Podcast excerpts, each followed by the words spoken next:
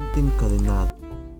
Cuando yo era chico me encantaban los circos lo que me gustaba de los circos eran los animales. También a mí como a otro. Después me enteré que me llamaba la atención el elefante. Durante la función la enorme bestia hacía un despliegue de su tamaño, peso y fuerza descomunal. Pero después de su actuación y hasta un rato antes de volver al escenario, el elefante quedaba sujeto solamente por una cadena que aprisionaba una de sus patas clavada a una pequeña estaca clavada en el suelo. Sin embargo, la estaca era solo un minúsculo pedazo de madera, apenas enterrado unos centímetros en la tierra y aunque la cadena era gruesa y poderosa, me parecía obvio que ese animal capaz de arrancar un árbol de cuajo con su propia fuerza podría con facilidad arrancar la estaca y huir.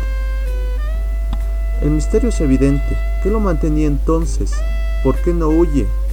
Cuando tenía 5 o 6 años, yo todavía en la sabiduría de los grandes pregunté.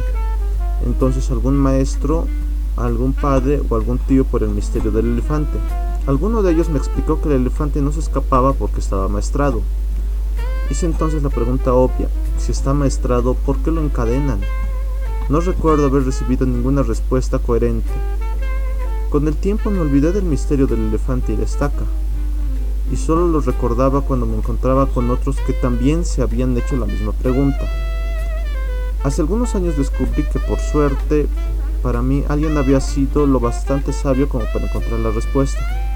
El elefante de circo no se escapaba porque estaba atado a esta estaca parecida desde muy, muy pequeño.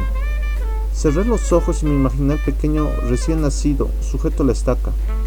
Estoy seguro de que, de que al momento el elefantito empujó, tiró, sudó, tratando de soltarse.